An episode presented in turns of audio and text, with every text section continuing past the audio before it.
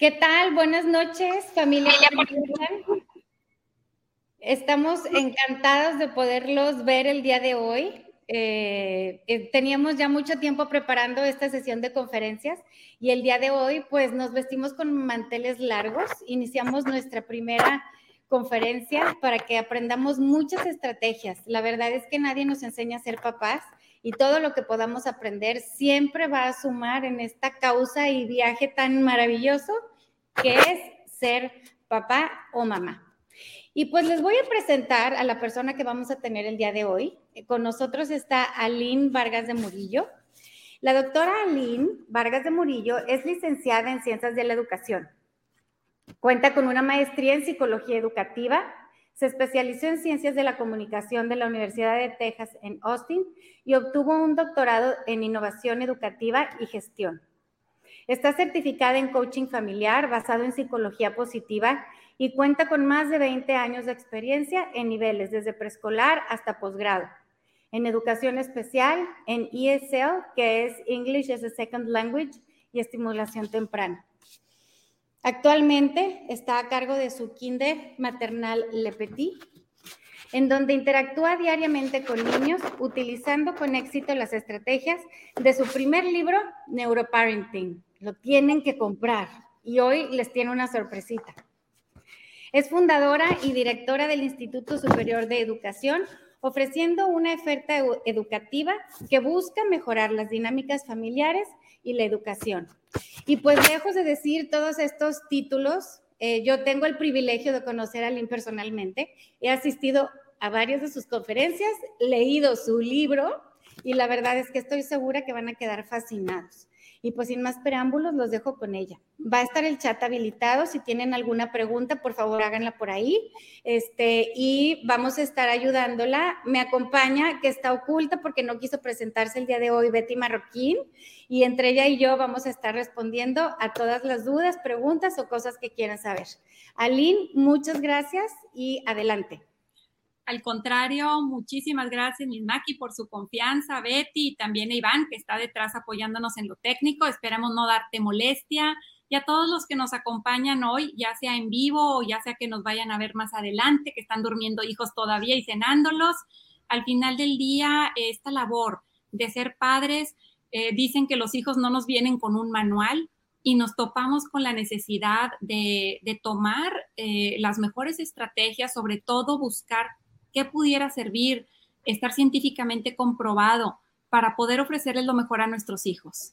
Ahorita que estamos aquí en Monterrey en la época de las mariposas, cuento una pequeña eh, anécdota que había un pequeño capullo en donde adentro eh, luchaba y luchaba una pequeña mariposa por salir. Quería volar, conocer al mundo y el humano lo observaba y la veía luchar contra el sol, veía su sombra y veía como las alitas intentaban e intentaban eh, liberarse de esa estructura que la contenía. Y entonces eh, vino el humano y abrió el capullo para que pudiera volar. Y oh sorpresa, que esa mariposa nunca pudo volar, que justamente ese esfuerzo, esa lucha dentro del capullo es lo que fortalece el ala de la mariposa para que más adelante pueda volar por lugares hermosos. ¿Y cuántas veces los padres nos topamos ante esas dudas? ¿Qué tanto lo impulso? ¿Qué tanto lo presiono? ¿Qué tanto lo dejo solo? Lo hago independiente, pero con tantos peligros. Entonces, hoy venimos justamente a hablar de eso, de neuroparenting, dentro de un contexto de qué nos dice la neuro o todos los nuevos estudios neurológicos para el comportamiento de los hijos. La idea es que todos los que estamos aquí hoy podamos salir con herramientas puntuales para aplicar mañana, desde mañana en el desayuno con los hijos y apoyarlos a que puedan fluir, a que puedan madurar, a que tengan un lenguaje emocional y que puedan este, florecer, que al fin del día es lo que buscamos los padres. Entonces, gracias a todos por acompañarnos y arrancamos entonces con la conferencia de Neuroparenting. Mm, y bueno, este, decía, decía ahorita Miss Maki que les teníamos una sorpresa y la sorpresa será que les vamos a, todos a, regalar este libro en PDF quien lo quiera comprar para regalar, eh, pues díganle, pídenle a mi Maki mi contacto, también lo tengo, y el otro, el más nuevo de Samurai Parenting. Espero pronto poder actualizar este libro porque la ciencia del cerebro avanza a pasos agigantados. Entonces, bueno, nos pide, nos obliga a estarnos actualizando. El colegio, Pan American School, tiene una identidad preciosa. Dice, Education for the 21st Century, Forming Happy and Successful People. Ellos quieren formar personas felices y exitosas. ¿Y qué fue lo que más me gustó? Lo que más me gustó es que primero hablaron de felices. ¿De qué te sirve ser exitoso si no eres feliz? Hoy vamos a hablar de esto también. Justamente decía, dice, ¿verdad? Bueno, ya me empiezan a conocer. Pauso aquí mi compartir pantalla para platicarles anécdotas y cosas que empiezo de pronto a, recordar. Eh, y hay un ejercicio que nos hacía hace muchos años una maestra en Denver y nos decía, mamá, ¿qué, ¿qué pasaría si tú estuvieras perfecta, de repente tienes un accidente y quedas en coma? Quedas en coma por 10, 15 años no sabes nada de tu familia, no sabes de tus hijos y de repente despiertas. Y empiezas a tu alrededor a buscar y te topas rápido, no sé, a tu mamá, a tu esposo y le preguntas, ¿cómo están mis hijos? ¿Cómo están nuestros hijos? ¿Qué quieres oír? ¿Quieres oír, wow, se graduó de Harvard, tiene un gran negocio, pero ¿sabes qué? Tiene depresión mayor, que no, no hemos podido sacarlo. O ¿sabes qué? Fue un ciudadano, ha sido un gran ciudadano del mundo, es feliz, tiene su familia, da su, eh, socialmente, aporta, tiene un negocio en donde da trabajo a muchas personas. ¿Qué quieres oír?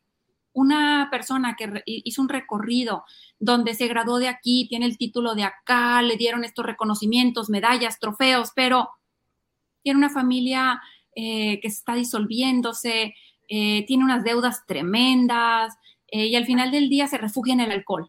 Yo creo que nadie queremos oír eso. Yo pienso que todos queremos oír eh, el, saber que tenemos hijos seguros de sí mismo, con buena autoestima, hijos que logran detectar el bien sin necesidad de que alguien te ponga la regla, ¿verdad? Como dicen, no voy a, no necesito que me pongan una regla de que los violadores van a la, a la cárcel. Yo no soy violador, yo soy un ser humano de bondad, de bien, de paz si queremos generar eso en los hijos, ¿por qué los padres terminamos en la casa con berrinches, eh, mal portándose, pleitos todo el día, repelan y repelan y repelan, otra vez están peleando? Es agotador. ¿Cómo pudiéramos trabajar desde la parte neurológica hacia el comportamiento para tener niños que nos respondan un poquito mejor y que busquen ambientes de más, eh, donde se pueda compartir las emociones donde se sepa eh, desarrollar la empatía y donde el niño al final del día encuentre un nido, porque tu hogar es el lugar a donde tu hijo va a recurrir cuando la vida le dé golpes, cuando la vida, cuando su grupito de amigas la sacó del grupo y es adolescente. Ya no puedes hacer nada, ni llamarle a la mamá, qué malas, ¿por qué sacaron a mi hija? Métanla, ya no puedes hacer nada. Les toca vivir la vida, vivir su vida y a veces se les destruyen sus esquemas. Pensaron que iban a ser elegidos para el soccer representativo y no. Juraron que se iban a ganar la beca para ir a tal colegio y de pronto no. Regresan al nido, regresan por seguridad, por un poquito de amor. Y qué padre que se encuentren eso, que ese primer hogar es un hogar que genera huellas y no cicatrices. Queremos ser el tipo de padre que, generamos niños fuertes, valientes, niños líderes, no niños que nada más se sientan víctimas. Y hoy vengo a, compartirles justamente estrategias que impulsan eso. Vamos a continuar. Y bueno, pues ya, ya me presentó aquí Maki, este, de lo que, de todo lo, lo, bonito que dijo de mí, pero también soy disléxica, también tengo déficit de atención y eso me ha llevado a estudiar mucho toda la, neuroeducación y tenemos el Instituto de Superior de Educación en donde justo vemos esto, que los salones felices generan niños que aprenden más rápido, que aprenden mejor y que tienen mejor rendimiento. El que quiera más información de la maestría siempre es bienvenido en buscarnos, en venir a tomar unas clases gratis. Yo siempre pienso que el momento más importante es ahorita.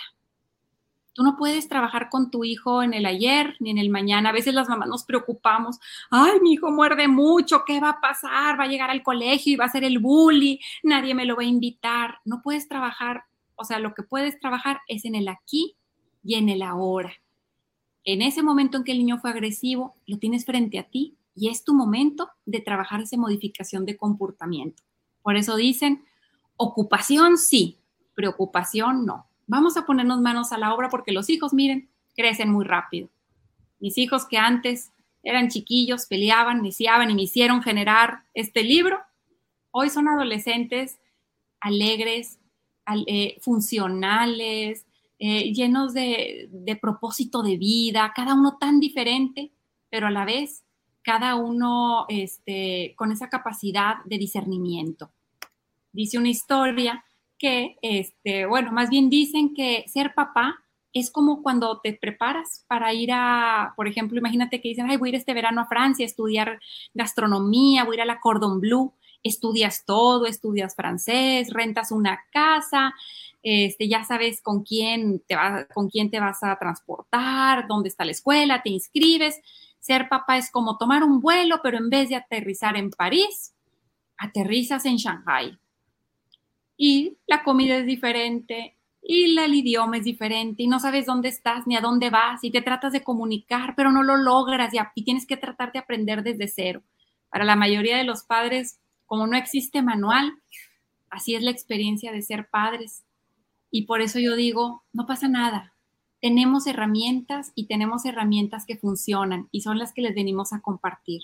La primera premisa de neuroparenting es la siguiente. Si yo tengo, déjenme tratar de dejar de compartir. Bueno, voy a seguir compartiendo la pantalla.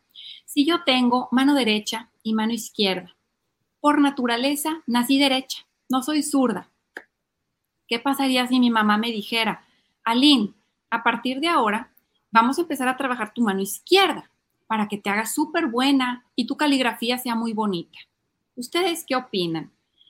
Eh, ¿Creen que voy a ser igual de buena con mi mano izquierda si naturalmente estoy conectada para la derecha?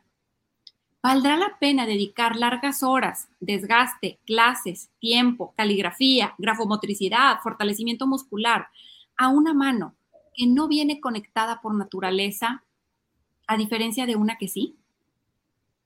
La psicología positiva nos enseña que es mejor enfocarnos en talentos. Y sin embargo, las mamás nos pasa que vemos que, ay, mi hijo, ay, no es tan bueno en soccer, rápido, mételo con el coach y los sábados y otra clase, porque ¿qué va a pasar con él que no es bueno para soccer? Pero cómo le gustaba el ajedrez, pero cómo le gustaba la literatura, los cuentos, la escritura, la poesía, declamar, la matemática, los robots. La psicología positiva nos dice que en la vida ya todos venimos automáticamente conectados para varios talentos y nos recomiendan fortalecer esos talentos a los que ya naturalmente venimos siendo fuertes. Lo demás es lo de menos. Dicen que es como si fuera un barco de vela. En la vida, tu vela son tus talentos, es lo que te mueve, es lo que te lleva a lugares, te despiertas motivado porque tienes esta clase, porque vas a tocar el piano, porque quieres ir a, ganar eh, el concurso de natación. Y los barquitos tienen algunos huequitos. Los huequitos es que pues no todos somos buenos para todo. A veces las mamás queremos que esos huequitos sean nuestras velas. De nada te sirve un barco que, no tenga ningún huequito, pero sin velas.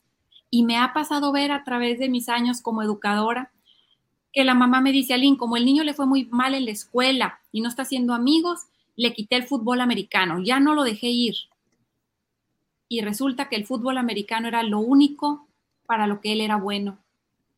Era su balsita, era de donde él tomaba su autoestima, porque al final del día era el quarterback o no sé qué posición jugaba, en donde era valorado, querido, respetado.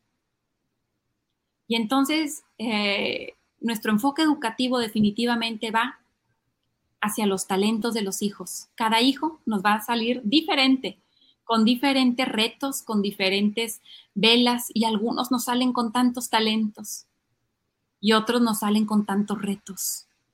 Pero dicen en la neuroeducación que no hay niños ni flojos, ni burros, ni malos. Solo hay padres y maestros que no hemos logrado encontrar cuáles son los obstáculos que no les permiten fluir, que no les permiten ser exitosos.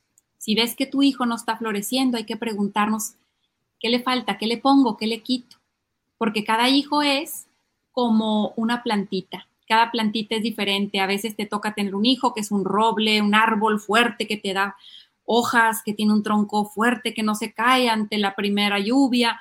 Y otros tenemos rosales. Qué belleza de hijo, pero cuidado que tiene espinitas. Está de mírame y no me toques. Ah, casi, casi. Y entonces, eh, como padres, vamos viendo, este hijo necesita más sol, este hijo quiere estar más solo, este hijo es más social, irlos acercando hacia lo que ya viene naturalmente conectados, es nutrir a los hijos por naturaleza y es no ser carpinteros, sino jardineros. Cada hijo, cada niño es diferente y queremos impulsarlos a que sean lo mejor que ellos puedan ser. Entonces, neuroparenting es un poquito entender cómo viene conectado el cerebro del niño para poderlos impulsar, apoyar y ayudar a que sean lo mejor que pueden ser. Eh, vemos dos tipos de integración. Hoy hay muchos tipos de integración cerebral que se estudian en la maestría. Hoy vamos a trabajar con dos tipos de integración. Una que se llama integración vertical y otra horizontal. Ahorita van a ir viendo cómo funciona, pero básicamente quiero que hoy se lleven una caja de recetas, un recetario, en donde tú dices, esto sí me funciona, esto no me funciona, porque nadie más que los padres o los maestros conocen a sus niños y saben lo que le funciona a uno, no le funciona al otro. La idea es que hoy se vayan con estrategias que digan, esta sí me sirve, esta no es para mí, esta sí es para este hijo y esta no es para este hijo. Pero mínimo, como dicen, si solo tienes un martillo, todo lo vas a tratar de arreglar con el martillo. Pero si tienes un serrucho, si tienes un desarmador, si tienes unas pinzas y también un martillo, tu trabajo va a ser mejor hecho. Hoy intentamos darles más herramientas. Empezamos entonces con una integración vertical. Dice que cuando un barco no llega a su destino, difícilmente es error del puerto. ¿A dónde quieres llegar con tus hijos? ¿Quieres seguir con conductas de berrinches, batallas, crisis en el carro, peleas, agresividad, problemas en el baño o desobediencia? O quisieras modificar y extinguir? ¿Cómo quieres vivir? Hay varios principios que vienen antes de cualquier estrategia. Lo primero y el más importante es uno que nos cuesta a veces a los papás, pero que vale mucho la pena tener. Es más, yo les digo que, si te vas a llevar una estrategia, te lleves, eh, o una recomendación de la clase de hoy, te lleves esta. Cada conflicto es una oportunidad. Normalmente vemos, ay, otra vez están peleando, otra vez, otra vez estás pidiéndome una paleta, hijito, cuando ya te dije 80 veces que es después de cenar o que ya, ya no es hora de dulces. Vemos cada conflicto como algo que ya nos deteriora, que nos cansa, que, también somos humanos y que también son muchas horas frente a los hijos y sobre todo frente al mismo deseo que quiero que una paleta, otra vez este otro pleito, otra vez está arañando allá por allá mordiendo al hermano, acabamos agotadas. Entonces, en Neuroparenting al revés. Nuestro primer cambio de actitud viene de decir, cada vez que tengo un conflicto, ah, tengo una oportunidad de enseñar a mi hijo. Yo siempre les digo a las mamás, ¿quién prefieres que eduque a tus hijos? ¿Tú que eres quien más los amas? ¿O que salgan al mundo y al rato no los quieran los amigos, no te los inviten a las piñatas, te los etiqueten como el bully, este, ¿quieres que sean educados por quien más los quiere, ama y se preocupa por ellos? ¿Qué eres tú?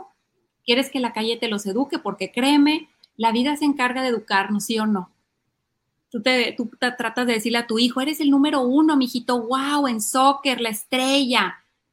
Y tal vez te la cree a los tres años y a los cuatro y a los cinco a los 6, 7 años va al partido de soccer y se da cuenta que no lo metieron, que no lo escogieron para jugar el partido, que es banca.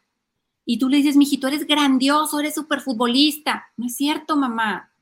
Estoy en la banca. Y espérate más adelante. Más cachorritos, después el coach les dice, escoge a dos, a los dos mejores, son capitanes. Capitanes, vayan escogiendo a cada uno de los del grupo como dentro de su equipo y tu hijo es el último que escogen. Y dices, el niño, mamá, me dirás que soy el mejor futbolista, pero la vida me acaba de enseñar que no es cierto. No les podemos mentir. El niño no está tonto, se da cuenta y ¿qué prefieres que eduque? Yo recomiendo que digas, tomo la batuta. No tengo miedo, es cansado, es agotador, toma más tiempo que no educar. Sin embargo, los frutos van a ser mayores y cada conflicto va a ser ahora una oportunidad. Otra de las premisas es que usamos presencia profunda.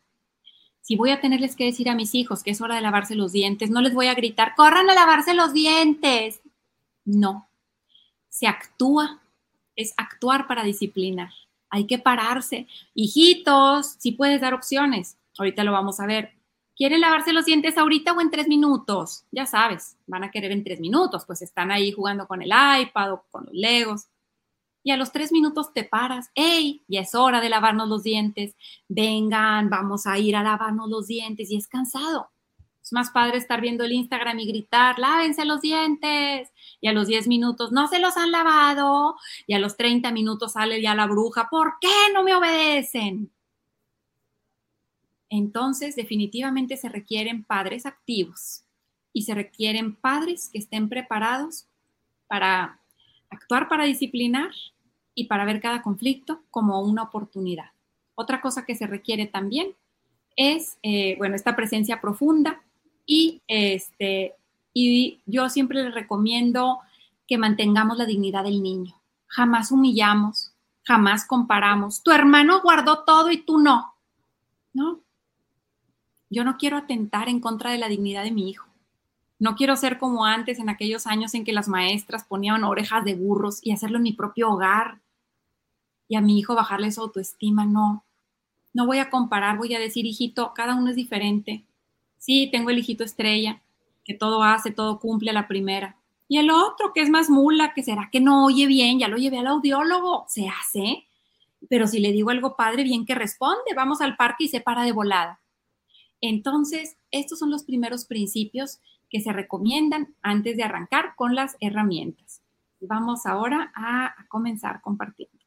Mm, voy, voy, voy. Espérenme, ahí va. Ok. Otra cosa que nos gusta es educar en positivo. Yo le llamo sonrisa Mona Lisa. Solo los felices hacen felices a los demás. Ignacio Larrañaga decía, los que sufren hacen sufrir. Si tú eres una madre enojada, ay, esto, lo otro, todo el día repelando, hace sufrir a los demás. Entonces, a veces nos tenemos que autoevaluar y decir, ¿qué tipo de mamá les estoy dando a mis hijos? Quiero que ellos no griten y yo grito todo el día. Entonces, solo los felices hacen felices a los demás. Y en vez de todo el día decir, no hagas esto, no hagas el otro, programamos en positivo. Yo cuento cuento a los que se hayan bañado. Con mucho gusto llevo al colegio a los que hayan desayunado. Hablo en positivo. Ahorita vamos a ir viendo cómo podemos eh, llevar a cabo estas diferentes posturas. Todos soñamos con la familia feliz y acabamos a veces en un campo de batalla. Sale muy bonito lo que publicamos en Facebook y en Instagram, pero lo que pasa en nuestra casa a las ocho y media de la noche o antes o en la mañana, a veces las mamás me dicen, Aline, ya lo dejé en el colegio, pero ya me peleé diez veces con él. Estoy agotada. Entonces, ¿cómo hacerle? Y aquí vemos, fíjense, una pared de ladrillo y cómo es alterada al principio, en este caso es un libro, ¿no? Una educación mala a tiempo va a generar una mala estructura. Ustedes que son los padres y también los maestros en las tempranas edades, están construyendo cimientos en los hijos. ¿Qué cimientos quieres? Cimientos positivos, cimientos eh, de que somos una familia y donde todos nos queremos, nos respetamos, eh, o de pleito. Eh, entonces, pues bueno, entender un poquito el cerebro nos va a ayudar a detectar cómo queremos educar. Y la primer premisa es que tenemos un cerebro triuno. Esta es una teoría eh, que, descubrieron en 1970, MacLean y que incluso ahorita está siendo controversial, no les voy a echar mentiras, por eso voy a escribir el segundo libro en Neuroparenting, porque ahora dicen que hay nuevas teorías más nuevas que pueden servirnos para educar. Pero pienso que eh, al final del día eh, va a ser para los que sabemos de educación como Piaget o Vygotsky, que cuando sale un nuevo autor como Howard Gardner, que tiene todas las muchas inteligencias múltiples, dijeron, ya va a ser obsoleto lo otro. Y no, no sigue obsoleto. Pienso que la teoría del cerebro triuno va a seguir siendo eh, real porque dentro de nuestro cerebro quisiéramos que nuestro cerebro hubiera evolucionado como una casa nueva, que la planeas desde el principio, con los cuartos amplios, con sistema de sonido integrado, con cámaras y con cielos altos y ventanales, pero así no evolucionó nuestro cerebro. Más bien, en vez de ser una casa así que quisiéramos planear desde cero, es un, es un órgano muy antiguo, es un órgano que empezó chiquito, en los animales fue evolucionando y cada vez agregando partes. Y hoy, si, si vemos eh, las fMRIs, lo que son este, toda la medicina nuclear, podemos ver como que tres estructuras cerebrales que tenemos. Un tipo de cerebro le llamamos reptiliano, este lo tienen los reptiles, los tienen las serpientes, pero también lo tienen, por ejemplo, los gatos, todos los tenemos. Es el más antiguo. Es un cerebro de la acción. Es el cerebro que le llaman el fight, flight or freeze. El corre, pelea o congélate. Tenemos un cerebro de la emoción, que también se le llama el límbico. Lo tienen los, los perritos, los gatos, los mamíferos. Es el cerebro que cuando alguien, por ejemplo, te, no, por ejemplo, te sacan de un grupito de WhatsApp tus amigas, te duele. Ahí es donde te duele, en el área emocional. Y tenemos la parte corteza frontal, donde tomamos decisiones, pensamos en el futuro, me conviene ahorrar, no me conviene gastar, esto sí es una buena decisión y tengo toda esta toma de decisiones y controlar los otros, eh, las otras estructuras cerebrales, teniendo así un cerebro de acción, uno de emoción y uno de razón. Y muchos de nuestros niños no tienen desarrollado todavía este, sí lo tienen, pero no totalmente mielinizado, no totalmente desarrollado. Los papás queremos educar dándoles razones cuando los niños a veces viven en un cerebro emocional. Entonces, ¿cómo hacerle ante esta situación? ¿Qué tipo de mamá eres o papá? ¿Eres una mamá cocodrilo que te enojas por todo, gritas y regañas y amenazas? ¿Eres una mamá oso que te basas en, ay, qué triste, ¿qué van a decir los demás de que hoy no te fuiste peinada? O amenazas con, nadie va a venir a tu fiesta, porque no, no, no haciendo esto, con lo que es la exclusión social, o qué vergüenza esto, qué oso, como antes decían, qué oso.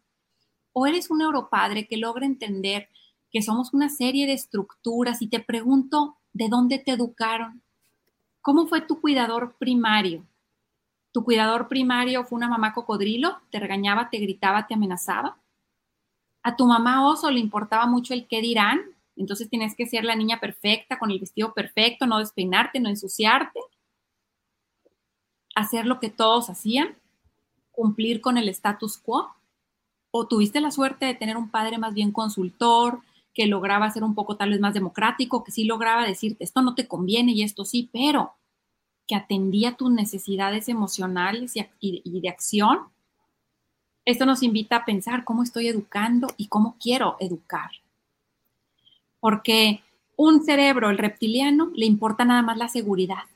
Si ahorita estamos en esta charla, estamos utilizando la neocorteza para pensar, razonar, tal vez tomar notas, aprender, si ahorita en tu casa empieza a oler a humo o se enciende una alarma contra fuego o te llaman que tu esposo acaba de chocar, tu instinto de seguridad acaba de ser amenazado y no te importa resolver problemas, no te importa nada de la neocorteza.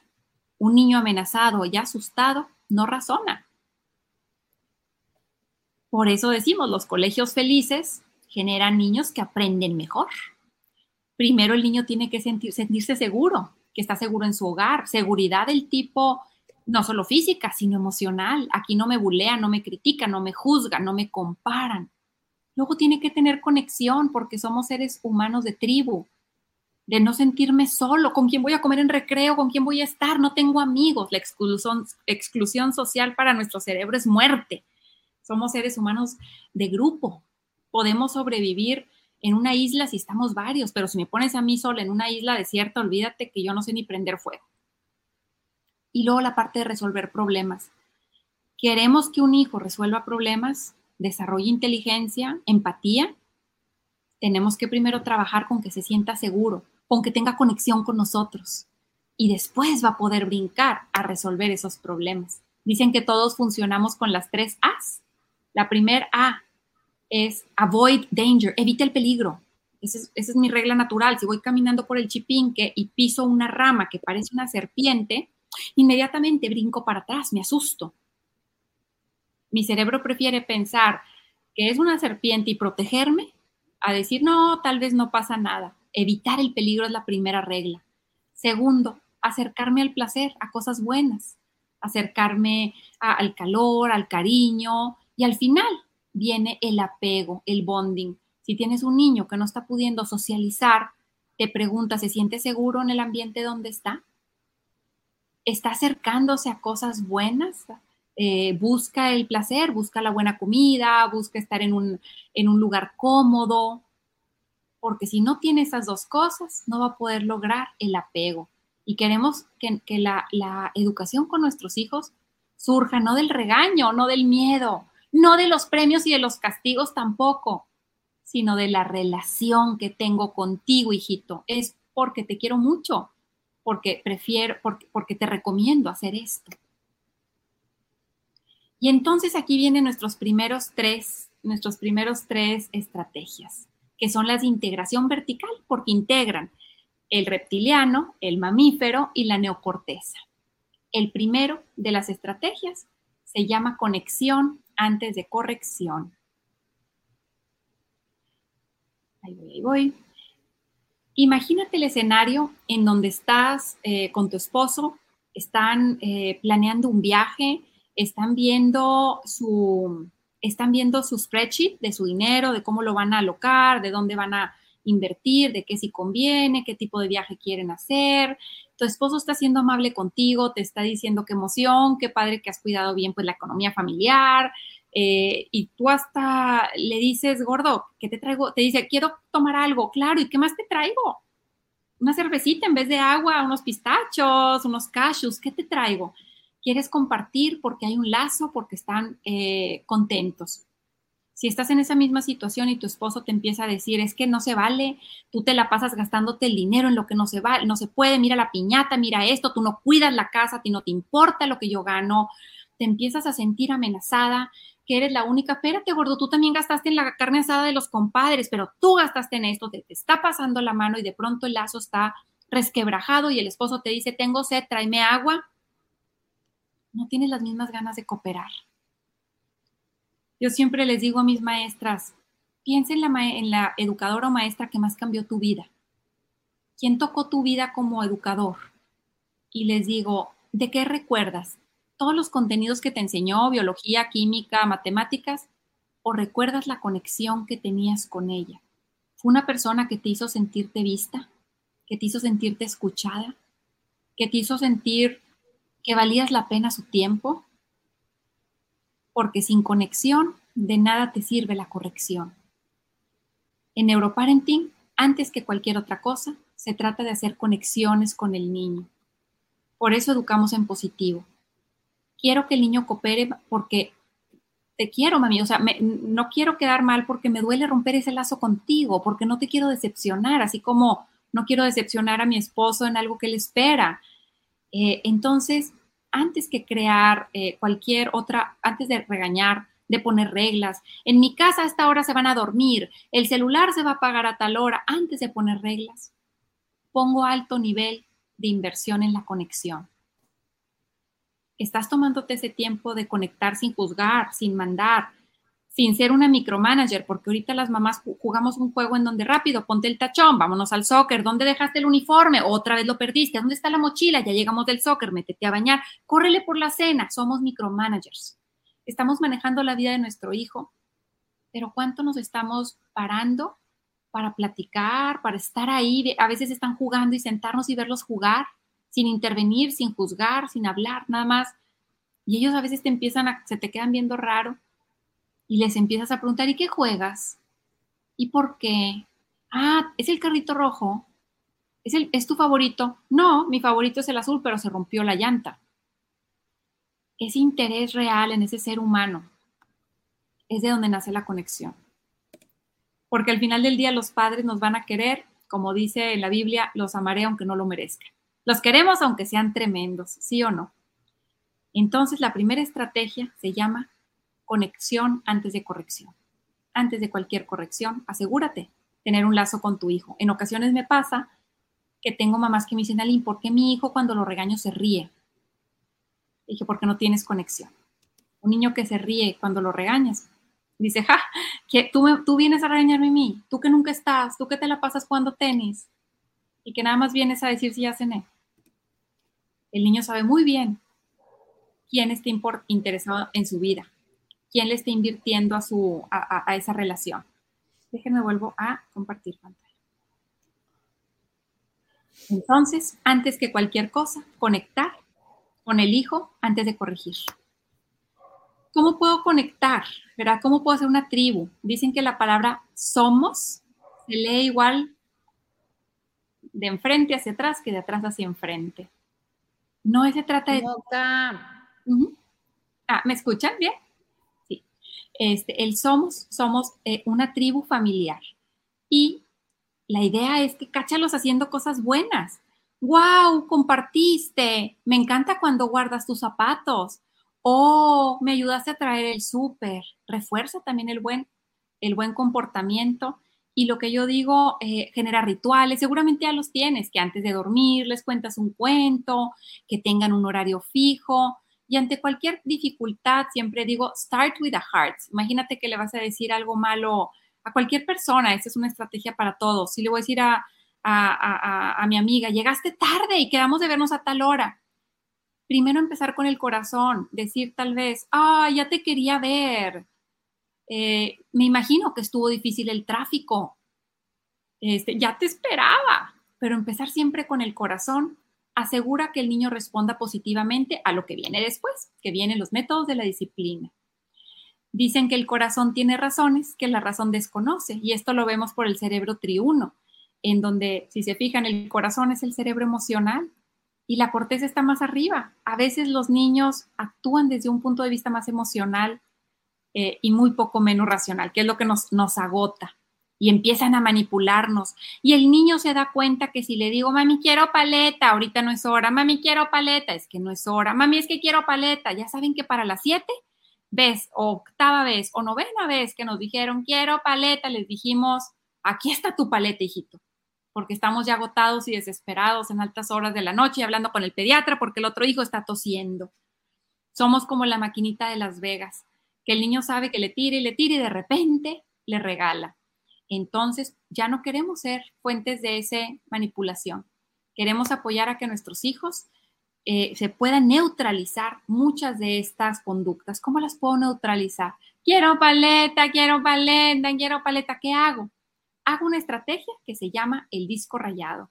El disco rayado es una estrategia en donde decidimos que el niño ya no me va a quitar mi energía, como, si, como un celular que se le baja la pila y se nos va bajando y bajando y bajando hasta que explotamos, ya no me va a bajar la pila. ¿Qué voy a hacer ahora? Voy a responder con microfrases, frases que no son enojadas, frases que son compasivas. Entonces, vamos a ver el escenario, por ejemplo, del niño que quiero la paleta. Lo primero es conectar. Ya sé que quieres la paleta. Es muy rico tomar, comerte una paleta, te encantan, y más las verdes. Pero ya no es hora. Una sola vez conecto, una sola vez explico. Y entonces el niño, mero, quiero la balena, empieza el repelo. Y yo ya sé que va a seguirle así media hora más, porque tal vez no es que quiere la paleta, tal vez es que son las siete y pico de la noche y es la hora cero en mi hogar que ya repelan por todo. Entonces yo caigo en el disco rayado. Y en ese momento empiezo a hacer frases monosilábicas. Ya le expliqué, ya conecté. Ahora viene, quiero la paleta, ya sé. quiero la paleta, Es que quiero la paleta. Mm, ya no me voy a desgastar. voy a caer en un ciclo de disco rayado. Yo no voy a dejar que tú me saques ahora mi de quicio, acabe yo eh, fuera de mis, de mis eh, casillas gritándote. Simplemente te he dado una explicación. Ya no es hora de tomar la paleta porque ya te la dita, ya te la tal vez uno, tal vez ya es la noche, es hora de dormir, ya te lavaste los dientes. Y caigo nada más en lo que se llama neutralizar. Puede ser si el niño es más grande, este, es que todos mis amigos van a ir y tú no me dejas. Ay, hijito, yo sé que te encantaría ir, pero fíjate que en nuestra casa, papi no los deja ir con amigos a, la Huasteca. No se siente que es un lugar seguro para ustedes. Pero es que todos van, ya sé. Somos la familia más chafa, ya sé. No se vale. A mi amigo tal, sí lo dejaron, ya sé. Yo ya no me voy a poner en una posición de discutir, de dar razones. Yo ya la di una vez cuando conecté. Di la explicación y lo más breve posible y lo más compasiva posible. Yo sé que quieres ir, sé que va a estar muy padre ir a la Huasteca. En esta ocasión, papá ha dicho que no es un lugar seguro para ti y te quiere mucho como para arriesgarte. Lo siento, ya será en otra ocasión o en otro lugar. Y entonces el niño ya cae en el repelo y tú dices, el niño ya no va a manejar mis emociones, no va a controlar mi comportamiento. ¡Qué mala eres! Ya sé. Que no se vale, eres la peor mamá, ya sé. No me voy a poner a discutirle. No, si soy buena mamá, mijito, has de ver lo que es una. ¿Quieres que sea una mala mamá? ¿Quieres lo que es una verdadera mala? No, tú ya no vas a caer en eso. Ves, es que tú ya eres líder, alfa no eres, eh, no estás al tú por tú con el niño en este caso, le estás enseñando en nuestra casa, I got it, la casa está bajo control, hay reglas y son porque nos amamos, porque nos queremos y por nuestra buena convivencia y por estar todos bien, con vida, con salud y amor. Tal vez no lo entiendes por tu edad y no lo vas a entender. Entonces no me voy a poner a discutir, solamente caeré en el disco rayado. ¿Qué pasa cuando caíste en el disco rayado pero prevalece el mal comportamiento. ¿Qué pasa cuando, por ejemplo, un hermano le está pegando al otro? Y entonces tú primero te acercas porque ya hablamos de que hay que actuar para disciplinar, hey, vamos a jugar bonito. Ya les dijiste, en esta casa jugamos bonito.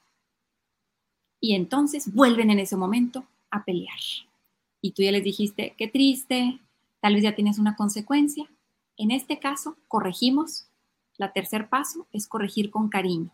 Cuando tú corriges enojada, toda la energía, la flujo sanguíneo y el oxígeno se va al área cerebral reptiliana y no hay crecimiento a nivel lógico.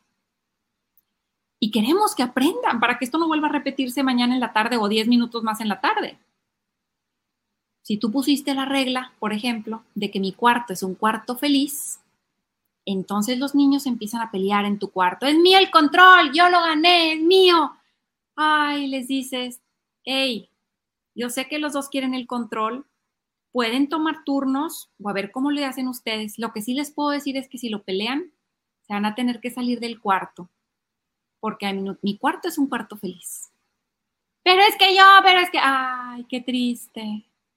Decidieron, ya doy a dar mi corrección, decidieron salir de mi cuarto y en, este caso, la causa y el efecto siempre van juntos. No hay segundas oportunidades, ahorita lo vamos a ver. Con cariño, ay, qué triste, se van a tener que salir, denme la manita y apagaremos la tele. Hemos perdido la posibilidad de, ver la tele ya hoy. Ojalá que mañana cuando la vean quieran, em, eh, puedan compartir la tele. Claro, estoy hablando de niños que ya tengan la capacidad de compartir, Claro que las mamás tenemos diferentes edades y tú sabes quién sí puede y quién tal vez todavía no puede y tú les tienes que poner un sistema en tu iPhone en donde cada 10 minutos, tring, sonó la alarma, sigue el otro hermano. Hay que ser inteligentes, estoy hablando de tener sentido común. Pero lo que estamos viendo es que para una integración vertical requiero primero una conexión emocional, una comprensión, meter el corazón antes que cualquier regaño. Después tratar de caer en un disco rayado para ignorar las necedades, los lloriqueos este, y después corregir, y cuando corrijo, con cariño. Dicen que trates hasta de corregir cantando. Ay, voy a tener que quitar este juguete porque están peleando por él. ay, tiró su huevo, cómo vamos a tener que limpiarlo, no alcanzamos el cuento de la noche. Cuando tú cantas tantito, no despiertas a la amígdala y a todas las áreas cerebrales que tienen que ver con el cerebro reptiliano. Y estás haciendo que el niño aprenda a base de causa y efecto. Que si le va a doler, que si va a llorar, claro. Que si las primeras veces va a estar todavía más enojado, claro. Pero después de un rato va a decir, oh, oh, las palabras de mi mamá son de verdad mi mamá sí tiene control. Y es que el ser humano no somos eh, animales de, eh, eh, somos animales jerárquicos. Por ejemplo, tenemos los caballos y las cebras. ¿Por qué podemos montar un caballo y por qué no podemos montar una cebra? Las cebras son animales que no tienen alfa, que no tienen líder. Se toman turnos de estar dentro o fuera de su círculo para protegerse contra los jaguares y contra los tigres y contra los depredadores. Los caballos tienen líder. Por ejemplo, los perros tienen un líder. Tú tienes dos mascotas, con que tengas dos perros en tu casa y tú das comida, hay uno que siempre gana la comida, es el alfa. Los seres humanos, el juego que nos tocó jugar es el de la jerarquía, es el que nos tocó. Y vemos jerarquías en todo, vemos en la iglesia, hay un papa, en el gobierno hay un presidente, vemos que automáticamente se tienden a formar jerarquías de liderazgo. Tú trata de que tu casa sea una democracia y vas a fracasar. O le estás pintando un mundo falso, porque va a salir al mundo y el ser humano se compara, compite, revisa quién tiene el mejor puesto, qué tengo que hacer para poder ser el campeón en soccer. Nuestra naturaleza tiene una tendencia competitiva y le encanta al niño tener un padre admirable. Le encanta al niño tener un papá líder. Al principio, no estoy hablando de un papá que, lo haces porque yo digo, no estoy hablando de un dictador, estoy hablando de una democracia en donde hay un líder positivo. Y ese líder positivo me está enseñando cómo yo puedo ser líder con los demás. Dicen que los niños que tienen padres que saben poner reglas y límites son niños con mayor autoestima, que socializan mejor y que en la adolescencia logran gestionar mejor las dificultades y los retos. Dicen que ser un niño a veces es como estar en un cuarto oscuro, Imagínate que estás ahorita en un cuarto que no conoces y está todo apagada la luz. Y entonces eres un niño sentado en una sillita y te paras y empiezas a tocar, ay, y te caes porque hay un escalón y corres a tu sillita y te sientas porque es lo que tú conoces. Entonces empiezas a titubear y a caminar y a tocar y tocas un muro y te, te tomas de ese muro para avanzar, para conocer el espacio, para agarrar confianza. Los muros son los padres y sus límites. Cuando tus límites se mueven, el niño regresa constantemente a, su, ser infantil y a su silla. No puede desarrollarse ni agarrar seguridad porque a veces me dicen que sí y a veces que no. A veces mamá me da permiso, a veces no. A veces tengo castigo y a veces no. Padres que saben poner las reglas y que lo hacen amorosamente generan niños que se mueven en, el mundo con confianza, que no batallan para seguir una autoridad, pero que también son capaces de cuestionarla, porque ahorita vamos a ver el tipo de padre que se requiere para ser un neuropapá. Entonces, vamos a continuar viendo estas em, estrategias. Esperen, cada vez que trato de compartir le pico otra cosa. Eh, aquí va, listo. Ya viendo conectado, ya viendo neutralizado a un niño que por ejemplo, un berrinche, este, que, el niño que todo te lo dice repelando. No quiero chaqueta, todo el día, no quiero. Yo te escucho cuando me hables bonito Ay, así no te puedo escuchar, hijito. Y a partir de ahí caes en tu disco rayado. Ay, no oí, no oigo. Pero eso sí, cuando te hable bonito, wow, me encanta cuando me hablas bonito, me dan ganas de apoyarte. ¿Qué querías? ¿Que tu chaqueta qué? No quiero chaqueta, ah, ya sé, pero hoy es un día frío. ¿Quieres chaqueta o quieres chaleco o quieres la chaqueta roja o? Las opciones. Ahorita vamos a ver esa segunda parte. Los padres tenemos que darle la señal al niño de que no nos van a controlar, de que estamos bajo control porque somos alfas y corregir con cariño y tener que dar consecuencias va a ser parte de nuestra vida, claro que sí. Y este y tenemos esas neuronas espejo también. Cuando yo bostezo, a veces la persona enfrente de mí bosteza. Utilizar nuestras neuronas espejo a favor de nosotros. Si el niño te ve con la cara toda enojada, va a reaccionar con más enojo. Tratar de tener una mamá en calma, en dominio de sí mismo, es a veces el reto más grande que tenemos. Duele mucho a veces dar consecuencias, pero en neuroparenting vamos a dar las consecuencias con empatía. ¿Y por qué vamos a dar consecuencias? A veces me dicen alguien, pero es que pobrecito, es muy chiquito, ¿cómo le voy a dar consecuencias? Y digo, lo que pasa es que el ser humano es un ser humano libre.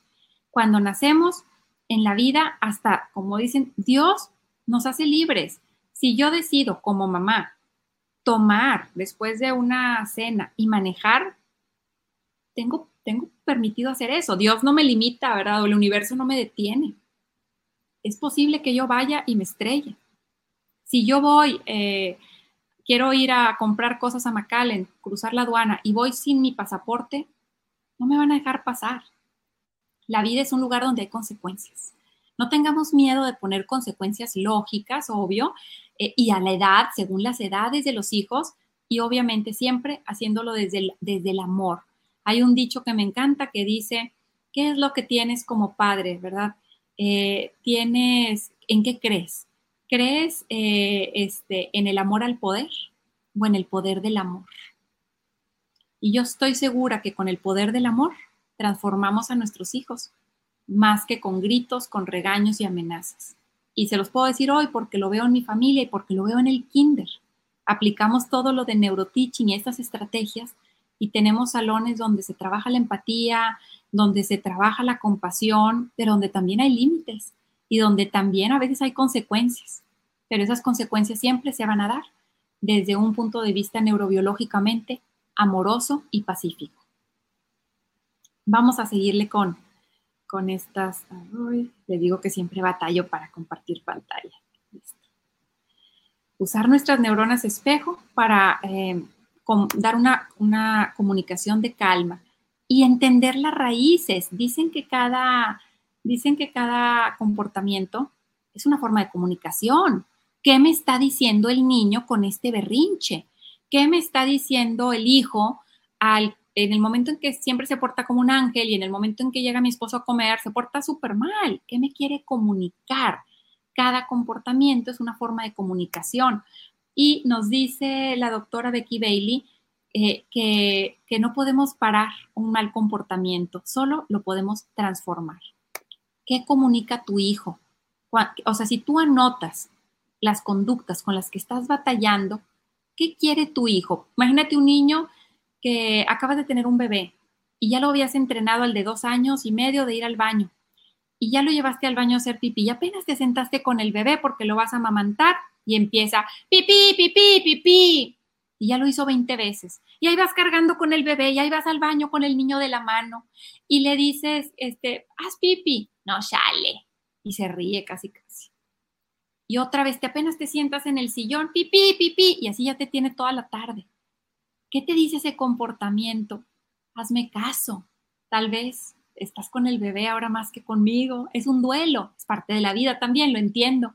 A veces podemos ayudar al niño y a veces el, tiempo se va a encargar, ¿no? Eh, a veces es pleito de poder. Este, le preparaste su huevito con jamón, no quiero, le diste un vasito, el vasito verde, no quiero este vaso, nada, esto es no, no, eso es típico a los dos años, dos años y medio el yo mando. A veces hay niños que están heridos. Te pega y te dice, mala, mala, o daña cosas tuyas. Y tú dices, esté, herido porque acabo de empezar a trabajar, pero no me queda opción, papá se quedó sin trabajo, pero ¿qué puedo hacer? ¿Quién lo puede apoyar?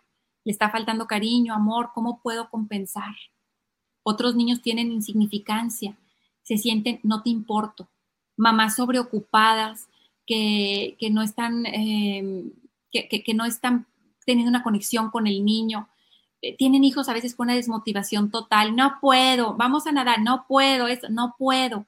Es que a veces tienen sentimientos de inferioridad o a veces han sido comparados con algún hermano muy brillante y ellos ya mejor se rindieron, no quieren ni competir. Entender la raíz del mal comportamiento sirve demasiado. A mí me pasa, por ejemplo, en el kinder, que tengo un alumno que digamos que empieza vamos a decir que empezó a, morder. Y entonces viene la maestra y le hace una tablita para que vamos a poner aquí calcamonías cuando no muerdas y al final te vas a ganar un premio. Y le digo, le estás dando atención. eh, de que tal vez es lo que él quiere. El problema es que en el momento en que a veces le quitas esa tablita de fichas o le extingues ese comportamiento, ahora va a empezar a jalar el pelo o a hacer otra cosa. Y le digo a la maestra, ¿cómo le puedes hacer para atacar la raíz de ese comportamiento bajo tu, bajo tu eh, filosofía? Digamos que ya te diste cuenta que quiere atención, hazlo el líder de la fila, hazlo el encargado de distribuir los trabajitos y los colores, hazlo el encargado de, de ponerle gel antibacterial a los amigos, que se dé cuenta que por la buena va a tener atención, pero por la mala no va a tener tanta atención. Entonces, bueno, hasta ahorita acabamos de ver herramientas en donde estudiamos, desde dónde fui educado. Me tocó mamá cocodrilo, hazlo. Porque yo digo, mamá oso, la vergüenza siempre, porque todos lo hacen y tú no, hijita. O el neuropadre que venía a conciliar, hacer lazos y sobre ese lazo te recomendaba que te convenía. Hoy aprendimos que cada comportamiento comunica algo. Hay que hacer conexión antes de, corregir. Usar el disco rayado cuando ya no hay nada que hacer. Es de noche, quiero ir al parque, quiero ir al parque, quiero ir al parque. Primero te explico. Es bonito ir al parque, hijito. Hoy fuimos o ayer fuimos. Mañana te gustaría ir. No, quiero ir hoy. Ya sé, quiero ir, pero ya está de noche. Y termino de discutir. Ya no dreno mi energía y únicamente caigo en el disco rayado. Imagínate que después de ahí el niño se enoja y empieza a hacer un berrinche tirado al piso, pataleando. ¿Qué hacemos ahí? Vamos a ver ahora cómo nos puede servir la integración horizontal. Ya vimos la vertical y cómo nos enseña a que siempre que corrijamos, no corrijamos desde odio, amamos a nuestros hijos, corrijamos con cariño, pero corrijamos, no dejemos de corregir. La teoría de la integración horizontal nos habla de que tenemos dos hemisferios cerebrales. Eh, tuvimos la tristeza hace varios años de que a uno de, mis abuelitos le dio una embolia y mi abuelito de ser una persona, un doctor altamente intelectual y racional, quedó altamente emotivo. Este, definitivamente tenemos un hemisferio que trabaja más de la emoción y otro que trabaja más la razón. Yo siempre les pregunto a las mamás, ¿dónde vive tu hijo? ¿Vive en el ser, en el ahorita? ¿Se siente en un arenero y quiere jugar por horas tanto que hasta se hace pipí? ¿O vive en el hacer, de que tiene que hacer cosas y, y cumplir cosas? La mayoría de los niños viven en el ser, viven en el presente, se sientan con el perro a jugar y se quedan horas y se les olvida la tarea. ¿Y en, dónde vivimos las padres de familia, las mamás, que amanecemos con una lista en mano de todo lo que tenemos que hacer? Palomear, palomear, tengo que ir a comprar el regalo de esto, la primera comunión, no se me olvide tal cosa, hay que engargolar el trabajo. Estamos palomeando. Vivimos en el hacer y el niño vive en el ser. Y nosotros queremos meter al niño a nuestro mundo y decirle, hay que hacer esto y hacer esto y preparar esto y correr esto. Y el niño quiere vivir, ser creativo, tener libertad, perseguir las mariposas. Hay estas diferencias. Y el niño, cuando vive el mundo, lo vive desde este hemisferio, desde este hemisferio derecho en donde, en donde no reina ni la lógica, ni la lingüística, este, ni lo literal, ni lo lineal, sino al revés. Él vive en el ser, no en el hacer. Entonces cuando se enoja y cuando hace berrinches, los hace desde el ser, los hace desde la emoción, desde la pasión, desde la expresión, al de libertad, de ser. Y eso es tremendo para nosotros, porque queremos control, queremos orden, queremos calma, queremos poder seguir haciendo todo lo que hacemos. Y el niño está en el otro hemisferio, ¿cómo le hago? ¿Cómo lo brinco de un berrinche para que se pueda calmar? Porque si el niño está en un berrinche tremendo, en un meltdown, y yo llego a él diciéndole lo lógico, mijito, te están viendo todos en el súper, que eres un bebé. El niño ni está escuchando. Está en el ser, yo en el hacer, yo con lo lógico, él con lo emocional. Daniel Siegel nos da una estrategia muy buena para conectar y redirigir a los hemisferios. En este caso, nos dice la estrategia de Daniel Siegel se llama Name it to Tame it. Se llama Nómbralo para calmarlo. Dicen que lo que es mencionable es manejable. En este caso, una mamá del kinder me permitió compartir un video en donde me van a ver a mí que voy justamente a brincarme al hemisferio del niño. El alumno llega llorando al kinder, extrañando a mamá y a papá porque acaba de desprenderse de ellos. Yo voy a acercarme a él desde el hemisferio que él está, desde el derecho. ¿Qué voy a hacer? Voy a usar una voz cantadita. Si el niño me lo permite, lo voy a tocar y abrazar, porque eso hace el, cerebro del ser. Voy a tratar de pertenecer a su mundo por un momento y validar su emoción. Pero después lo voy a invitar a cruzar el puente y venirse a la razón. ¿Y cómo le voy a hacer? Voy a hacerlo tratando de eh, distraerlo. Entonces quiero que vean eh, este video, ojalá que se, que se vea bien, dura poquitos segundos, 40 segundos, pero estoy utilizando justamente esa estrategia de nombrarlo para calmarlo. Estás llorando, Marcelo. Estás llorando. Ay, que se ve que está triste. Ay, está llorando. ¿Quieres a tu mamá?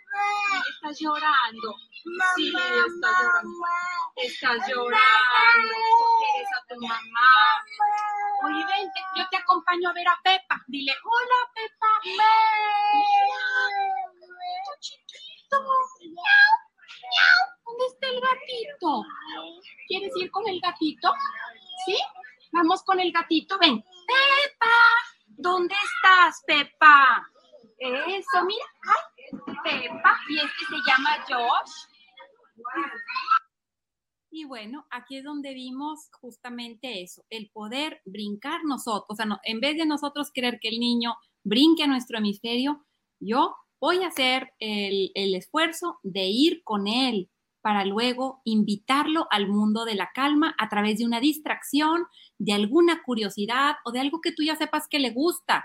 Ah, oye, de los, ya va a ser los, el soccer, el mundial, ¿cómo vas con tu álbum? Algún tema que tú ya sepas que a él le gusta, inmediatamente, no se imaginan lo rápido en el kinder, me da risa porque la mamá todavía está llorando por el bebé que dejó llorando y yo ya le estoy mandando videos de su hijo jugando. Entonces, esa es la, la estrategia de, estos dos hemisferios y de cómo puedo eh, trabajar para invitar al niño a la calma. Y eh, otra de las estrategias de estos hemisferios se llama actuar para disciplinar. Justamente es lo que yo les decía. Muchas veces le decimos al niño, recoge tu cuarto y es un bebé y, aparte los, los, los este, cuartos son inmensos con miles de juguetes que nunca va a terminar de recoger. Entonces, eh, a veces actuar para disciplinar significa eh, decirle al niño, ¿recoges tú solo o te ayudo?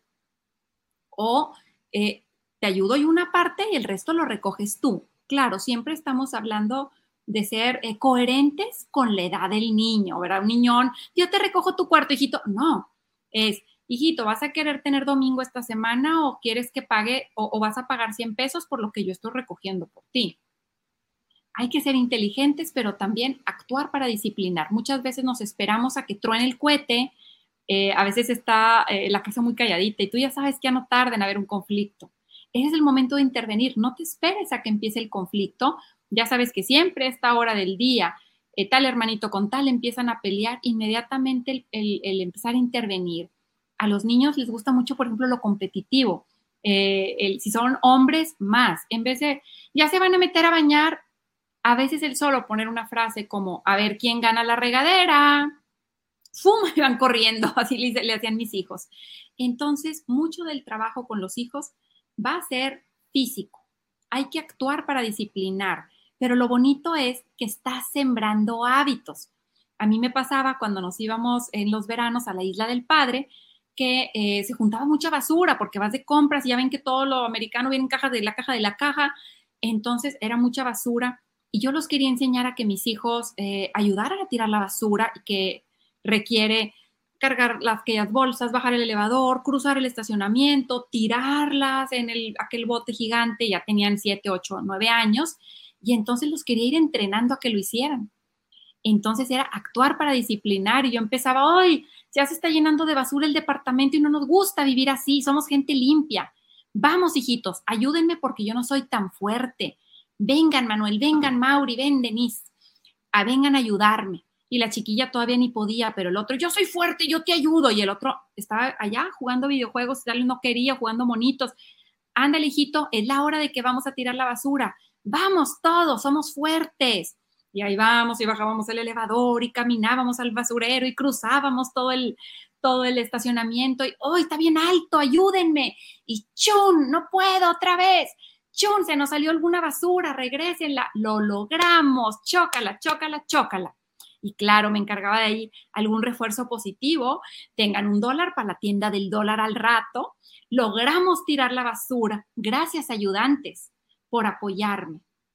Y así es como vas generando niños que luego se están peleando por ir a tirar la basura porque quieren un dólar más, ya cuando tienen edad ir solos y cruzar la calle. El llevártelos a lavar los dientes. Hoy vamos a tener nuestros dientes. Míralos. Ay, también sucios. Qué horrible. No quiero que se me hagan negros mis dientes. Mira esta foto de los dientes negros. Yo no quiero dientes negros. ¿Tú los quieres negros? No. Vamos a sacar nuestro carrito. Ponle gasolina, que es la pasta le quieres poner la de fresa o la pasta de uva. Listo, vamos a darle, prende tu motor, lávate los dientes, escupe, te ayudo tantito, ahí voy, ahí voy, ahí voy, escupe, listo, a ver tus dientes. ¡Ah! Están limpios, wow, brillan. Qué rico, a ver cómo huele tu, wow.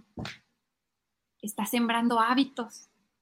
Estás haciendo niños que después no les vas a tener que estar recordando que se laven los dientes pero hay que actuar para disciplinar y partir desde lugares que somos gente limpia o es que somos gente ordenada.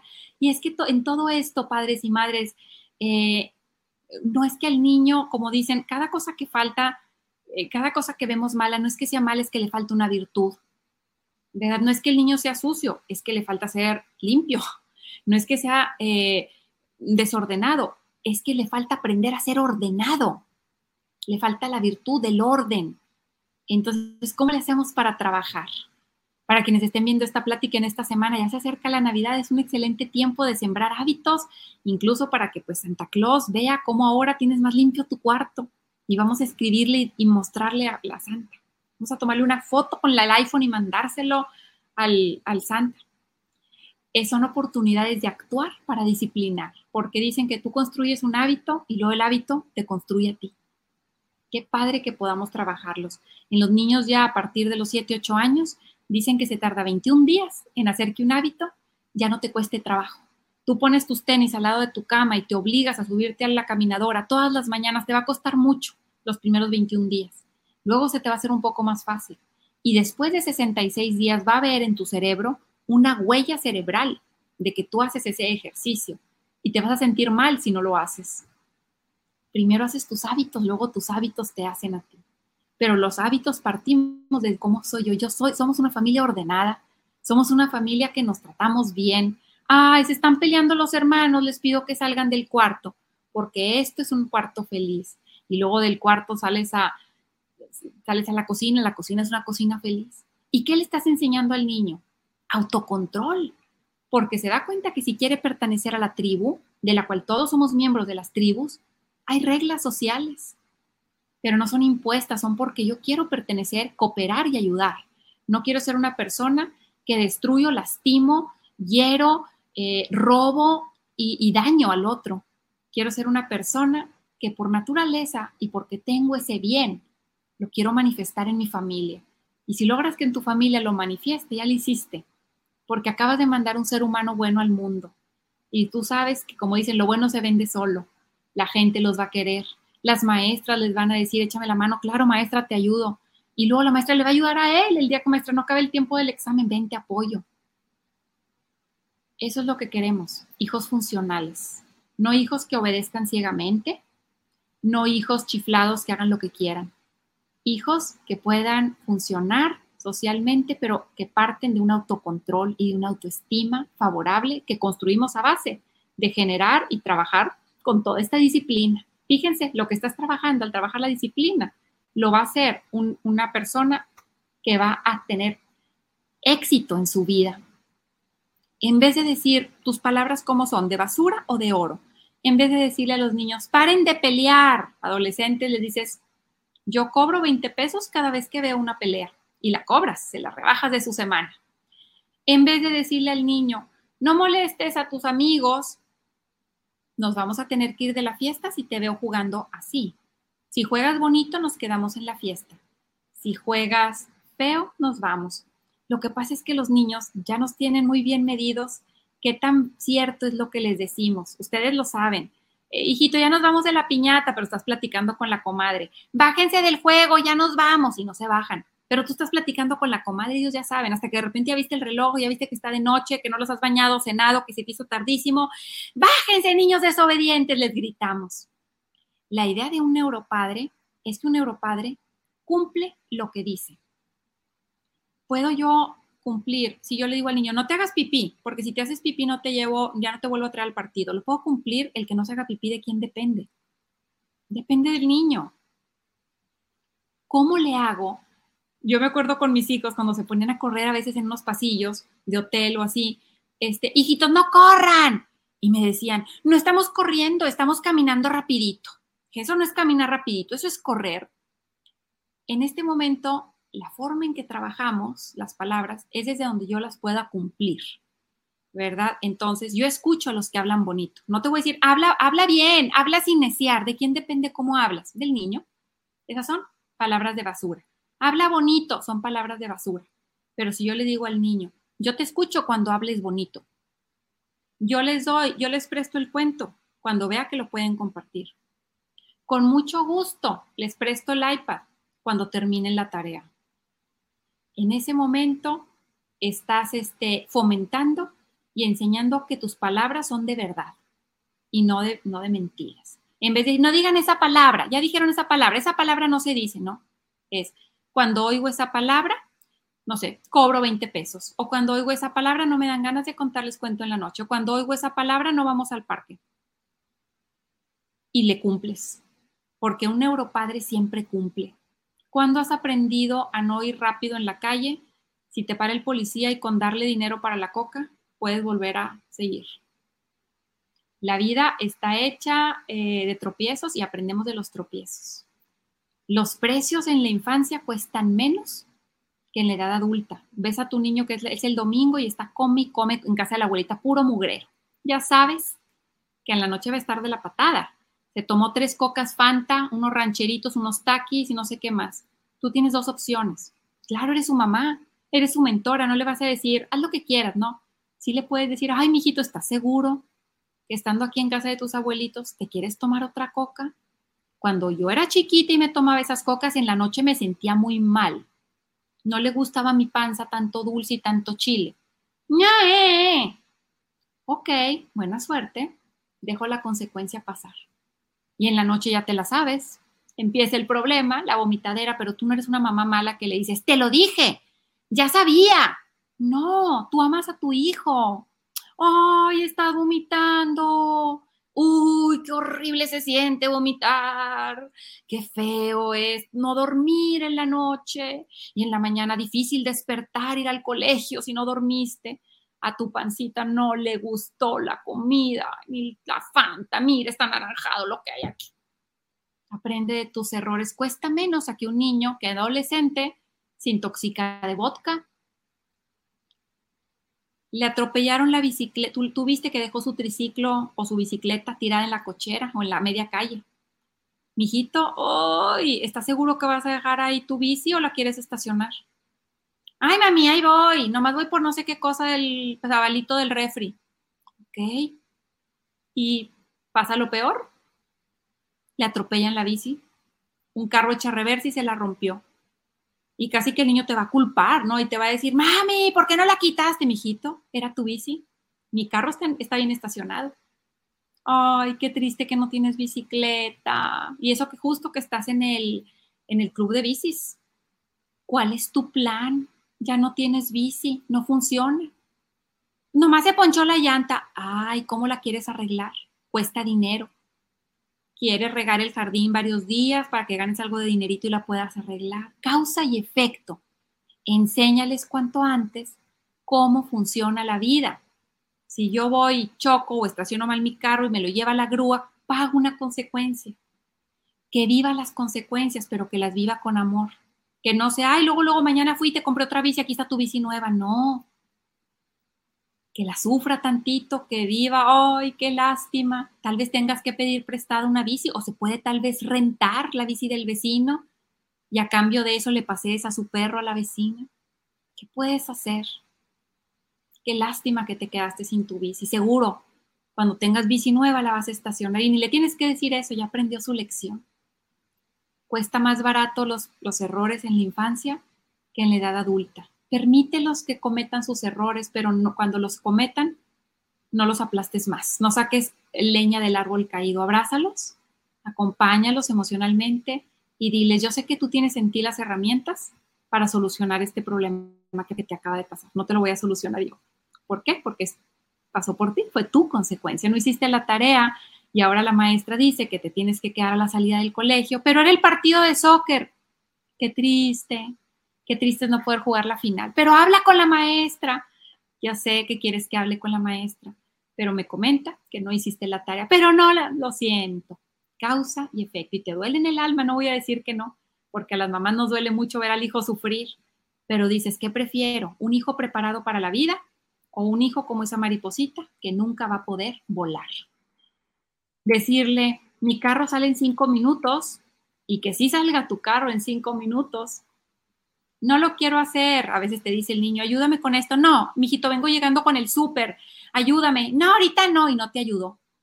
Y al rato, mami, me llevas a casa de mi amiguito. Ay, es que quedé muy cansada de bajar mis bolsitas del súper, hijo. A la próxima.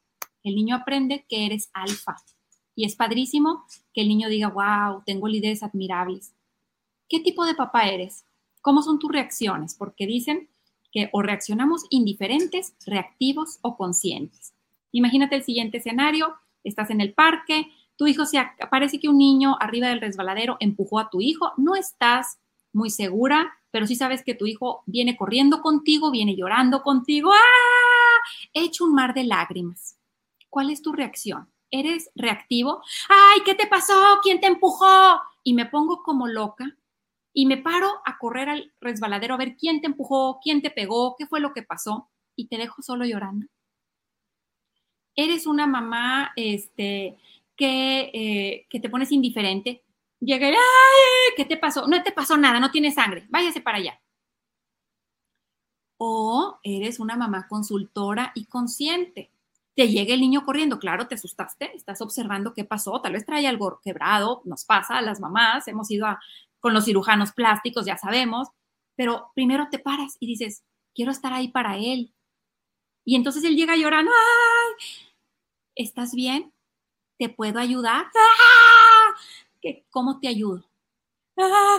es que me caí, ok, ¿dónde te pegaste? ¡Ah! aquí, a ver, ¿qué te pasó?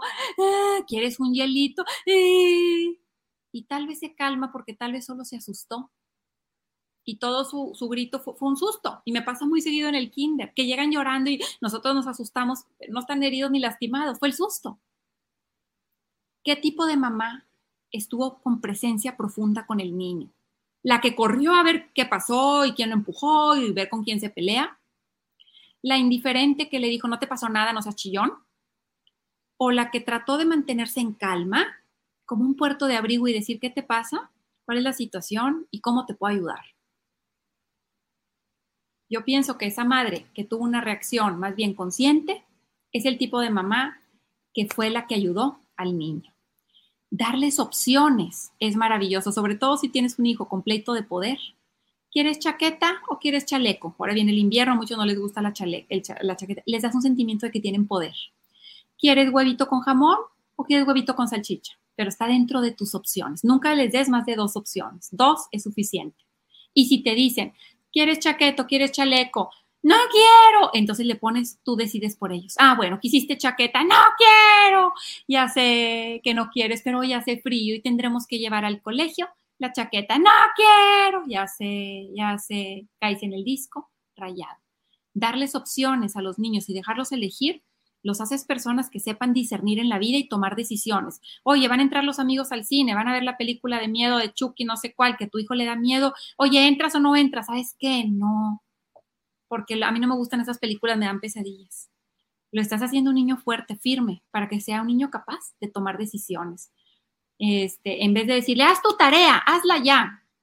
Es, ¿quieres hacer tu tarea ahorita o piensas hacerla ya cansado en la noche? Yo te puedo ayudar ahorita de mamá te ayudo ahorita. No, al rato, mami, sí le entendí. Y en la noche, nueve de la noche, nueve y media, ay, mami, no le entiendo, me lo explicas. Ay, es la hora en que estoy cansada, hijito. Con mucho gusto mañana te explico, pero mi, mi trabajo con ustedes, ya saben, yo ayudo con tareas de cuatro o cinco. Causa y efecto. Y permitirlo con amor. Pero qué mala eres, ya sé, ya sé, ya sé. Ojalá que mañana vengas temprano a hacer la tarea. Y claro, el problema de la tarea, mamá, no es tu tarea, no es tu problema, es el niño. Es que lo van a tronar. El niño tiene que vivir su consecuencia. No vas a estar toda la vida empujándolo y no lo vas a formar como ser humano. ¿A poco cuando tenga graduado, cuando esté graduado y tenga su primer trabajo, le vas a preparar el maletín y la computadora y le recargaste el celular? No vaya a ser que se le olvide y lo corran del trabajo. Hay que irlos enseñando, hay que irlos haciendo independientes. Entonces, el darles estas opciones los hace, les da poder también. ¿Qué tipo de papá eres o de mamá? ¿Eres un militar? Lo haces. ¿Por qué? Porque yo digo. O eres la mamá salvavidas, que corres y corres, ay, se le olvidó el lonche, ten el lonche, hijito. O eres la mamá que hace preguntas, la mamá consultora, porque dicen que hay esos tres tipos de padres, el militar, la salvavidas y el que cuestiona. ¿Qué diferencia tienen? Unos de otros. Fíjense el mensaje que das. Cuando tú al hijo le dices, te pones los tachones porque ya nos vamos. ¿Por qué? Porque yo digo. Tienes que hacer la tarea. ¿Por qué? Porque yo digo. Acabas de, darle un mensaje al niño. Tú no puedes pensar por ti mismo. Yo pienso por ti. Qué triste darle a un niño ese mensaje. Una mamá salvavidas. Eh, mami, olvidé la tarea. Ahí voy, yo te la llevo. Mami, no me hiciste el proyecto. Ahí voy, yo te lo hago. La salvaste en todo le diste el mensaje, tú no puedes hacer, yo lo hago por ti. Una mamá consultora, mami, olvidé mi lonchera. Oh, hijito, se te quedó en el colegio hoy, no me digas. Tráemela ya. Ya sé que quieres empatía, ya sé que quieres que te la lleve. La puse en la entrada, hijito, en la mañana. Y la dejaste. Tráemela ya, mami. Es que hoy no puedo. Estoy haciendo el súper y estoy muy lejos del colegio. Pero no te preocupes sé que no te vas a morir de hambre, sé que vas a poder seguramente pedir comida y que cuando llegues a la casa hay tu comida favorita, espagueti con albóndigas. ¡Qué mala! Ya sé, ya sé. Y permito la consecuencia. Y claro, cuando llegue, no le digo, este, qué mal que olvidaste tu lonchera, ni al siguiente día le recuerdo. Solamente lo abrazo y le digo, ay, ¿cómo le hiciste? Pues me dio comida mi maestra. ¡Wow! ¿Cómo lo solucionaste? Pues fui con este amigo y me dio dinero. ¡Oh! ¡Qué bien! ¿Los, ¿Viste? Solucionaste tu problema. ¿Cómo le quieres hacer mañana para que no se te vuelva a olvidar tu lonchera? ¿Te gustaría dejarla más bien en la entrada? ¿Te gustaría ponerte un recordatorio en la puerta? ¿Qué puedes, herramienta puedes usar, hijito?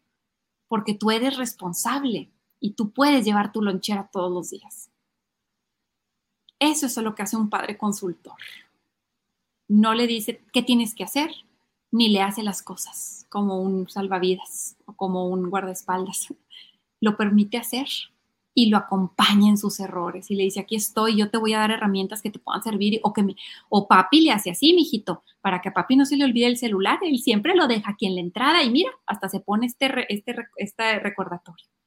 hay que enseñarles y darles herramientas para que naveguen la vida mejor.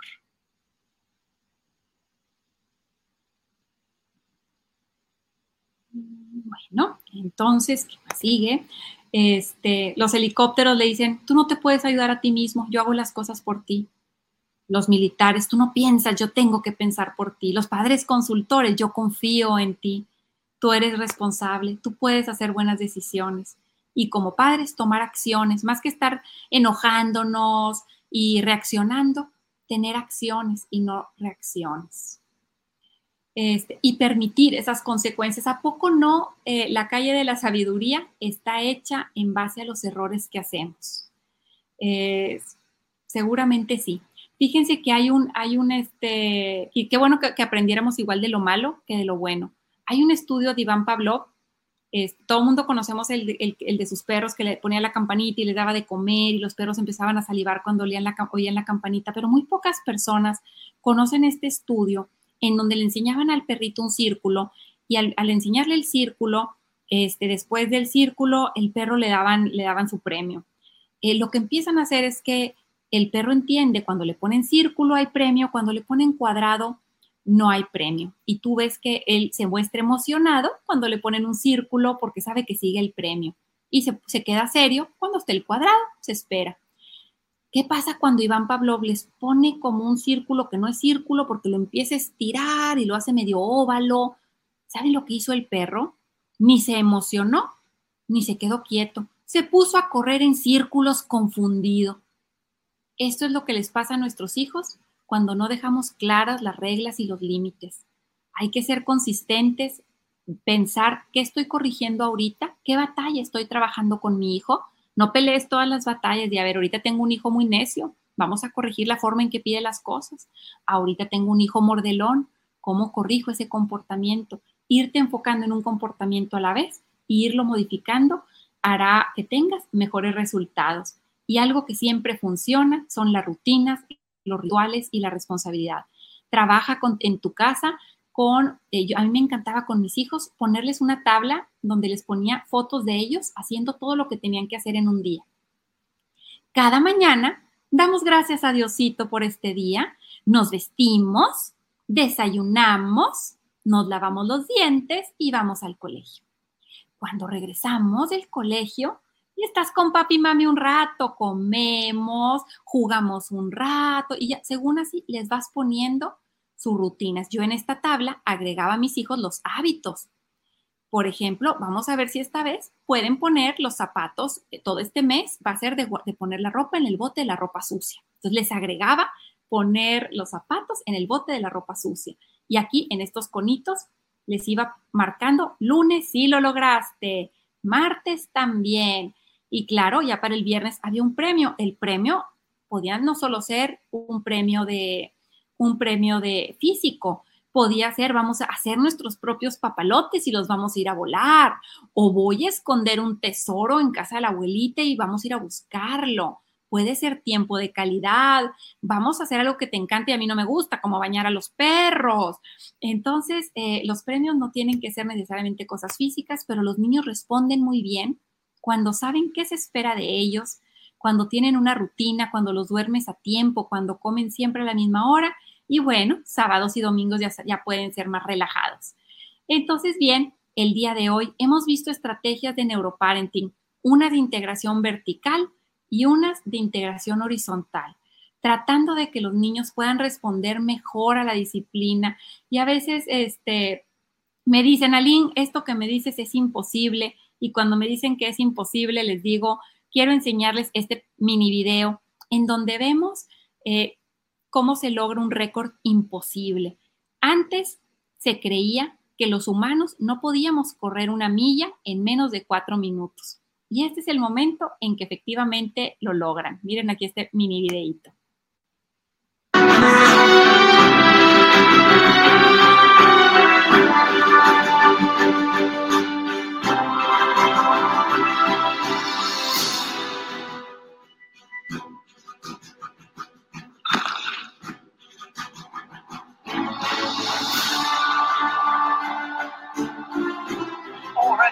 Two-man race. John Landy, the world record holder.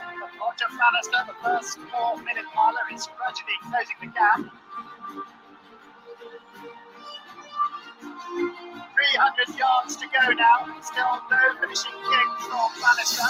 As Landy's plan works to perfection, Landy keep Bannister behind him.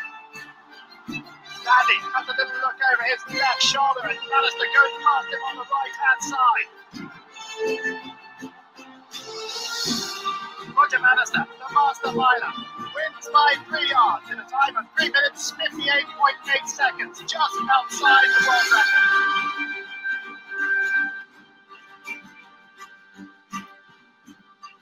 Y me dicen, pero Aline, este, ¿qué tiene que ver? Toda la vida se rompen récords. Sí, pero a veces hay récords que son barreras mentales, porque fíjense que nadie jamás había corrido eh, la milla en menos de cuatro minutos y después de que Roger Bannister la logró correr, ¿qué pasó? Seis semanas después, 37 corredores rompen la barrera de los cuatro minutos. Un año después, 300 corredores lo lograron. Dice una, dice una, eh, una historia, ¿verdad? Eh, real fue, porque la, platicó en un libro un sacerdote, que él estaba en una comunidad, eh, lo mandaron a, China o a Shanghái a ser sacerdote allá, y este, le tocó tener en su comunidad una familia en donde todos los cuatro hijos, bueno, los tres hijos mayores eran expertos en el Muay Thai o en el arte este de, de las artes marciales donde hacen llaves y te sostienen y te contienen. Y el, el hermano, el cuarto hermanito nació sin un bracito. Y este hermanito veía que los hermanos iban al Muay Thai, al Jiu-Jitsu, y él quería, papi, méteme ahí, yo quiero ganar medallas como mis hermanos. Y entonces le dijo el papá, bueno, ve con tu maestro, pregúntale, maestro, ¿me deja tomar clase? Dijo, sí te voy a dejar, pero vas a tener un entrenamiento diferente. Y vas a tener que aceptar ese entrenamiento. Sí, claro que sí. Y así estuvo el muchacho y a veces se decepcionaba. Veía que los de al lado hacían muchos tipos de combinaciones, de ejercicios, y a él solo le enseñaban tres o cuatro. Y dale, y dale, y lo hicieron muy, muy bueno en esas combinaciones, pero no le enseñaron las demás. Cuando se llegó el tiempo de empezar a competir y a combatir, este niño empezó a ganar, a ganar y ganar y pasar al siguiente nivel y al siguiente nivel, hasta que llega a triunfar. Todos estaban sorprendidos como un niño que solo tenía un bracito podía ganarles a los que tenían dos. Y entonces le preguntó feliz el padre, el papá del niño, ¿cómo lograste que mi hijo sin su bracito fuera ganador, campeón? Dijo, es muy sencillo. En el jiu-jitsu, a veces necesitan tomar tu brazo izquierdo para tumbarte, para someterte. Y él no tiene el brazo izquierdo. Yo le he enseñado todos, eh, todas las combinaciones en donde se requieren que tomen su brazo izquierdo para tumbarlo. Y él no tiene ese brazo. No lo pueden tumbar. Eso es pensar en talentos. Eso es pensar en que todos nuestros hijos pueden florecer. Eso es pensar en que los padres tenemos que poder ver el potencial para que el niño lo pueda desarrollar. Trabajar no es fácil, la tarea no es de ellos, es nuestra, pero con, con estas herramientas puedes empezar a modificar un poquito y a mejorar tu dinámica familiar. Y para empezamos con mariposas, para cerrar con mariposas, les puedo decir que hay un dicho que me encanta que dice que las mariposas no pueden ver el color de sus alas. Ve el color de las alas de tus tus hijos van a ver sus alas a través de ti. ¿Qué mensaje reciben? ¿Qué bellezas en él? ¿Qué talentos en ellos? Es compartido, es dulce, es amoroso. ¿Qué tiene? Es chistoso, es sensible. ¿Qué tiene? Que brilla, que es bello y ayuda a que lo pueda ver. Y no te olvides también de ver tus alas, porque cada uno de nosotros tenemos grandes bellezas y grandes tesoros. Gracias a todos por estar aquí. Gracias, Maki, por acompañarnos. Y a todos, muy, muy buenas noches. Estén con bien y con salud. Aline, muchísimas gracias por habernos compartido todo tu conocimiento. Fíjate que cuando te estaba escuchando, este, me quedo con conectar, explicar brevemente y dar una explicación. Yo creo que los papás nos perdemos en estar repite y repite y es lo que nos agota. Y eso de, de aplicar el disco rayado me encantó. Aparentemente puede sonar como un discurso a lo mejor para niños pequeños de preescolar, pero los adolescentes funcionan igual. O sea, es estar repitiendo y ser constantes. Y, el este principio, Maki, es como frenar un tren. Saltan chispas. Si es un hijo adolescente y empiezas, ya sé, ya sé, se va a enojar. Pero tú te vas a mantener tranquila y después de dos, tres veces que ocurra eso, va a pasar que donde empieces ya sé, ay, mamá, va a entender que tu palabra es la ley. En este Ay, pues muchísimas gracias. Eh, te agradezco mucho tu tiempo, todo lo que nos explicaste. Eh, ya después me han preguntado que si vas a mandar información de esos detalles que diste de los pasos, si tienes alguna otra información, me avisas. Y pues bueno, tu libro de neuroparenting, como sea, ya se lo recomendamos y pues ahí vienen todos los tips que nos diste el día de hoy. Te lo voy a compartir aquí en PDF y también uno que es un workbook, es un libro de trabajo donde vas anotando por cada hijo que vas a trabajar y de esa forma inspirarte un poquito porque a veces de padres se ven muy grandes los nubarrones, no vemos la luz al final del túnel y yo les digo, papás, no busques la luz al final del túnel, tú eres esa luz. Perfecto. Ay, pues muchísimas gracias a todas las personas que nos acompañan. Muchas gracias por darse el tiempo. Siempre digo que lo más valioso que tenemos es el tiempo nadie nos lo regresa, nos lo pagan por lo que vale. Y agradecemos muchísimo que se hayan dado este momento y más que nada que es un regalo para ti, porque hoy aprendiste algo que muy seguramente te va a hacer pues entender algo más y mejorar tu dinámica. Eh, todas las personas que están con nosotros, que estén interesados en el libro, en el PDF, tienen mi correo electrónico, si no, como se hace, lo repito, acuérdense que es mi nombre, Marta con H, guion bajo, veiga, arroba, paz.edu.mx. Y si se les olvidó, no se preocupen, le preguntan a su director y se los manda. ¿Sale? Aline, muchísimas gracias. Nos vemos ya después en la siguiente, que les iremos mandando más información a todos. Vamos a ver diferentes temas, así es que quédense con nosotros el siguiente mes. Muchísimas gracias y pues que tengan todos una excelente noche.